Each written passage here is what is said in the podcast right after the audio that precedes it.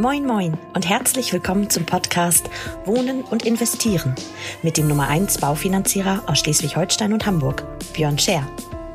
Björn und seine Gäste nehmen dich jede Woche mit auf eine spannende Reise durch das Wunderland der Immobilien- und Baufinanzierungen. Viel Spaß beim Hören. Und wenn du selber Unterstützung brauchst für dein Projekt, dann wende dich vertrauensvoll an Björn und sein Team.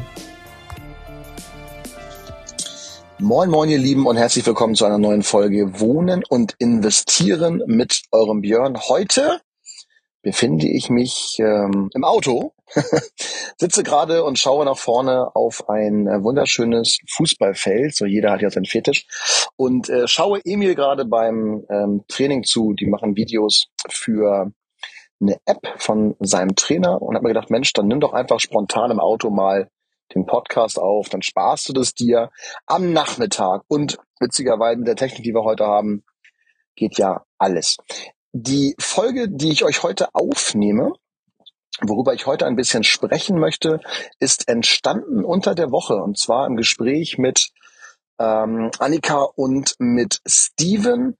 Und ähm, es geht so ein bisschen darum, dass es ja zwei limitierende Faktoren gibt wenn ihr über eine Baufinanzierung nachdenkt, also den Erwerb einer Immobilie. Der eine limitierende Faktor ist das Eigenkapital. Also das ist halt begrenzt da, zumindest bei den meisten, und äh, kann dann eingesetzt werden, also eine bestimmte Höhe. Der zweite limitierende Faktor ist, die, ist das Einkommen, also die monatliche Rate, die ich habe. Das sind beides limitierende Faktoren. Und heute geht es mir weniger um die Bonität, da kann er mal einen separaten Podcast zu aufnehmen, ähm, sondern es geht mir ums Eigenkapital und da speziell um die Tatsache, dass ja die meisten Leute draußen witzigerweise ähm, lieber Immobilien kaufen, wo nichts mehr zu tun ist, sozusagen. Also eine Immobilie, wo ich einziehen kann und wo ich nichts mehr zu machen habe. Grundsätzlich ein feiner Gedanke, natürlich auch ähm, sicherheitsorientiert, ist klar. Ähm, die Geschichte dabei ist nur, wenn wir jetzt beispielsweise eine Immobilie kaufen und dort direkt einziehen können, müssen wir ja nichts mehr machen. Wir haben dementsprechend auch keine Eigenleistung, ähm, die es da sozusagen einzubringen gibt. Und jetzt gehe ich einen Schritt weiter. Wenn ich aber in Schleswig-Holstein eine Immobilie erwerbe zum Kaufen oder zum Bauen, dann habe ich ja die IBSH mit am Start. Und die Investitionsbank Schleswig-Holstein fördert solche Darlehen ja, indem sie in den zweiten Rang des Grundbuchs geht. Aber das ist noch gar nicht das, worauf ich hinaus wollte. Die, sorry, die Eintrittskarte bei der IBSH sind immer 7,5 Prozent, die man mitbringen muss, der Gesamtkosten. Also, als Beispiel, ich kaufe ein Haus für 600.000 Euro, habe Grunderwerbsteuer, Grundbuch, Notar und vielleicht noch einen Makler drauf und habe gewisse Erwerbsnebenkosten. Machen wir es ganz einfach. Nehmen wir einfach 10% pauschal. Wenn ich für 600 was kaufe, habe ich also noch 60.000 Erwerbsnebenkosten. Mitbringen muss ich aber nur 7,5 Prozent. So. Das, was die meisten Leute nicht wissen, also mal, mal abgesehen davon, dass sie gar nicht wissen, dass man eine Förderbank mit reinnehmen kann, hatte ich gerade wieder beim Telefonat gestern, wo mir der Kunde sagte, ja, wir haben 2015 äh, haben wir äh, gekauft und wie eine Förderbank, also die gab es auch damals schon. ähm, die IBSH gehört für mich zwingend zu einer Baufinanzierung dazu, wenn ihr in Schleswig-Holstein etwas kauft oder baut. Was die meisten nicht wissen ist, dass die IBSH neben dem Eigenkapital auch Eigenleistung anerkennt als Eigenkapital. Bedeutet, die 7,5 Prozent, die man mitbringen darf, damit die IBSH mit ins Boot kommt, kann sich zusammensetzen aus Eigenkapital, wenn es denn da ist, und auch Eigenleistung. Und jetzt machen wir ein ganz einfaches Beispiel. Stellt euch vor, ihr habt Summe X als Kaufpreis, also gerne auch die 600.000, und habt die Erwerbsnebenkosten obendrauf. Wegen mir 10 Prozent. Dann 660.000 und ihr wisst, 7,5 Prozent dieser Summe, also von den 660 dürft ihr jetzt mitbringen als Eigenkapital. Wenn ihr jetzt an diesem Häuschen gar nichts mehr zu machen habt, könnt ihr auch keine Eigenleistung mit einbringen. Mein Tipp daher, und es klingt ein bisschen spooky, aber es ist einfach so, wenn das Eigenkapital limitiert ist und wir nicht so viel Eigenkapital mitbringen wie wir brauchen bei der IBSH, dann würde ich euch immer raten, auch aus meiner Historie heraus, kauft ein Haus lieber für 550.000, was aber renovierungs- und modernisierungsmäßig nochmal auf Vordermann gebracht werden darf, weil beispielsweise Bäder zu machen, ähm, die Böden nochmal neu zu machen, die Wände neu zu machen, vielleicht über die Fenster nachzudenken, Heizkörper, Heizung, whatever. Das sind alles Dinge, die man wunderbar an seinem Häuschen auch machen kann, um zu wissen, dass man da auf dem neuesten Standard ist. Was ist jetzt also der Unterschied? Bei der IBSH ist es so, die erkennen 30 Prozent der Eigenleistung oder der Gewerke, die gemacht werden, an. Bedeutet jetzt Folgendes. Wenn wir also davon ausgehen, dass wir bei unserem vorigen Beispiel bei den 600.000, 660.000 wäre dann ja dementsprechend die ähm, Gesamtfinanzierungssumme aus dem ganzen Kram. Ich mache mal eben meinen Taschenrechner auf. Also wenn wir 660.000 Euro Gesamtvolumen haben, also Kaufpreis des Hauses und die Erwerbsnebenkosten und nehmen davon 7,5 Prozent, dann müssten wir also 49.500 als Eigenkapital mitbringen. Jetzt gehen wir aber davon aus, dass wir ein Haus für 550.000 Euro kaufen und 50.000 Modernisierung reinstecken, was ja in der Summe genau das Gleiche ist.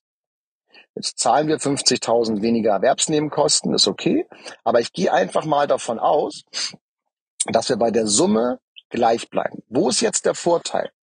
Der Vorteil liegt darin, dass wenn wir jetzt 50.000 Euro angeben bei der IBSH an Modernisierung für Böden, Wände und so weiter, dann erkennt diese 30 Prozent davon als Eigenleistung an. 30 Prozent von den 50.000 sind 15.000, die wir weniger mitbringen müssen an Eigenkapital. Das bedeutet, wenn ich die Rechnung wieder aufmache, 660.000, davon brauchen wir 7,5 Prozent als Eintrittskarte für die IBSH, ziehen da jetzt von diesen rechne nebenbei, mal 0,075. Ziehe von diesen 49.500, die wir ursprünglich mal brauchten, die 15.000 ab.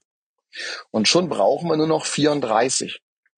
Das ist also ein Hebel, wie es uns gelingt, dass wir 15.000 Euro weniger Eigenkapital mitbringen müssen. In dieser Rechnung, die wir jetzt hier haben, eine unglaublich lohnenswerte Geschichte, denn stellt euch einfach mal vor, Kunden, also Menschen draußen, haben vielleicht nur, gut, das ist jetzt ein willkürliches Beispiel, aber haben vielleicht nur 40.000, also nur, haben 40.000 Euro an Eigenkapital und wollen sich aber ihren Traum von der Immobilie nicht verderben lassen. Dann wären ja 49.500, die wir gerade ausgerechnet haben vorher, gar nicht machbar, weil einfach nicht mehr Geld da ist. Indem wir jetzt aber von dem, sozusagen von der Ursprungsillusion weggehen, ein Haus zu kaufen für 600, ohne was dran zu machen, und zu einem Haus gehen, was wir für 550 kaufen und 50.000 reinstecken, was aufs Gleiche in der Summe rauskommt. Damit sparen wir also 15.000 Euro Eigenkapital. Und das finde ich einen ganz, ganz wichtigen Punkt hier an der Stelle auch nochmal losgeworden zu sein, weil ich draußen immer noch, und ich dachte, es wäre eigentlich nie mehr so, immer noch diesen Irrglauben höre, dass man irgendwie 10, 20 oder 30 Prozent Eigenkapital braucht. What the fuck? Ich meine mal ganz ehrlich, wenn so eine Bude, die kostet mittlerweile auch keine 200.000 Euro mehr, so Einfamilienhäuser, wenn ich davon 10 Prozent mitbringen muss, bin ich ja bei jedem Haus, was ich gerade finanziere, weit über 50.000 Eigenkapital. Es funktioniert ja gar nicht. Natürlich, je mehr Eigenkapital, desto besser. Safe. Aber auch nicht wirklich sinnvoll. Weil warum sollte ich denn meine Liquidität aufgeben, um das in eine Finanzierung zu stecken, die ich heute aber für einen Zins von 1, irgendwas oder 0, selbst bei einer 2, was eigentlich schon lange nicht mehr vorgekommen ist, ähm, warum sollte ich das überhaupt, warum sollte ich das machen? Warum soll ich dieses Geld da reinstecken? Also, erste Geschichte heute, wenn ihr gerade dabei seid zu gucken, wenn ihr gerade dabei seid zu suchen, wie auch immer, denkt dran meine Worte, wenn ihr in Schleswig-Holstein etwas kaufen wollt, beim Bauen ist natürlich noch geiler, aber bleiben wir beim Kaufen, sucht euch lieber etwas, wenn es dann eurem Wunsch entspricht. Etwas, wo ihr noch was dran machen müsst. Stört euch nicht, wenn ein Badezimmer aussieht wie 1943 Bäderland oder so. Ja? Macht es ruhig, ist kein Ding. Also so eine Badezimmermodernisierung, ich kann da aus meiner eigenen Erfahrung sprechen, ist jetzt kein Ding. Also wir haben zu Hause um das mal deutlich zu machen. Unser Haus ist aus 1974 und wir haben ähm, die Heizungsanlage, die Heizkörper, die Fenster, alle Innentüren, die Haustür, ähm, neue Küche. Wir haben die Bäder komplett neu gemacht, so die Böden komplett neu. Wir haben die Wände neu, die Decken, äh, den, also wir haben alles, die Holzvertäfelung, alles rausgerissen damals und ähm, haben auch grundrissverändernde Maßnahmen gemacht und, und, und. Scheut euch davon nicht. Ihr braucht gute Handwerker, ja, safe. Okay, mach mal einen Haken hinter. Aber das Haus gewinnt natürlich an unglaublich viel Wert. Und meistens kauft man sich die Buden ja auch ein bisschen günstiger ein. Das ist ja, das ist ja klar. Ich als Verkäufer, also meine Wohnung zum Beispiel, die ich verkauft habe, ähm, oder ob man noch verkaufe, die habe ich oder lasse ich immer vor noch einmal kernsanieren. Also da geht's immer noch einmal komplett durch und das wird alles gemacht. Warum? Weil Leute natürlich lieber etwas kaufen, wo alles fertig ist. Aber es ist rein wirtschaftlich gesehen gar nicht so klug, das so zu machen, wie ich euch eben versucht habe vorzurechnen. also, ähm, to cut the long story short, wenn das Eigenkapital limitiert ist und wenn ihr Bock habt, ein bisschen was am Haus zu machen und ihr in Schleswig-Holstein kaufen wollt, für Hamburg ist das Modell ein ganz anderes. Da gibt es zwar auch eine Förderbank, aber das, die funktioniert anders als die IBSH. Dann würde ich immer an eurer Stelle etwas kaufen, wo ihr was machen müsst am Haus. Ist immer cooler und es macht vor allen Dingen auch richtig viel Spaß, das nachher bei der Finanzierung zu sehen. Das macht Laune. Vielleicht noch abschließend einen kleinen Exkurs zum Thema ähm, Sondertilgung, was ich eben nämlich sagte. Ich würde an eurer Stelle gerade bei der aktuellen Zinslage, die wir haben, so viel Eigenkapital mit reingeben wie nötig und so wenig wie möglich. Warum? Weil es einfach keinen Sinn macht, wenn ich eine Finanzierung bekomme für 1, 0, oder auch 2, da Geld reinzustecken, mehr als es nötig ist, um einen schönen Zins zu bekommen, respektive die Finanzierung überhaupt zu bekommen.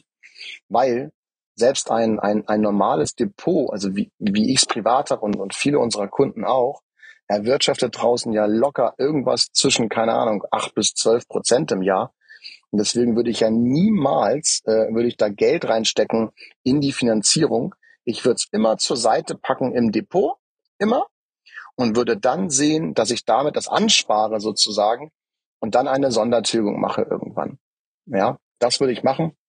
Und auf gar keinen Fall würde ich es reinstecken in die Baufinanzierung, weil es da einfach, es ist einfach ja auch weg, wisst ihr? Also ihr steckt es dort rein, okay, alles cool, ähm, aber es führt ja nicht dazu, dass die Rate weniger wird, sondern dass die Laufzeit kürzer wird. Also es entlastet euch noch nicht mal monatlich.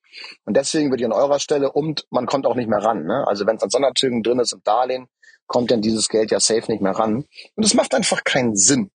Und deswegen fragt mich lieber, dann mache ich euch ein geiles Depot auf. Gibt so mit, mit RoboSafe, künstlicher Intelligenz, ganz geile Dinge draußen am Markt. Müsst ihr euch um gar nichts kümmern, habt eine App dazu, habt ihr ab und zu vielleicht schon mal meinem Status gesehen oder in meinen Stories. Und äh, sexy Geschichte, kann ich euch nur raten. Packt das Geld da rein, lasst es sich ansammeln, schön verzinsen und auf gar keinen Fall investiert Geld in Sonderzügen in eure Bude ähm, jedes Jahr irgendwie 2000 Euro oder sowas. Das ist halt echt Quatsch ja, bei den Zinsen, die wir gerade haben. Okay, ihr Süßen, ähm, das wollte ich euch ganz gerne mitgegeben haben. Das war mir wichtig, nochmal losgeworden zu sein, während es jetzt hier gerade anfängt zu regnen und ich hier im warmen Auto sitze und den Jungs zugucke. ähm, IBSH, wichtiges Stichwort. Und ähm, das kann ich auch nur raten, wenn ihr in Schleswig-Holstein bauen oder kaufen wollt, nehmt die IBSH mit an Start. Da braucht ihr auf jeden Fall einen Berater äh, für, der einen Anschluss dort hat, der das durchroutet. Ähm, ich mache mittlerweile keine Ahnung, seit sechs oder sieben Jahren mit der IBSH. Viele coole Geschichten. Wenn ihr Hilfe braucht, meldet euch gerne. Ansonsten wünsche ich euch alles Gute, wünsche euch ein ganz, ganz schönes Wochenende, bleibt gesund und bis nächste Woche auf dieser Welle. Liebe Grüße, euer Björn.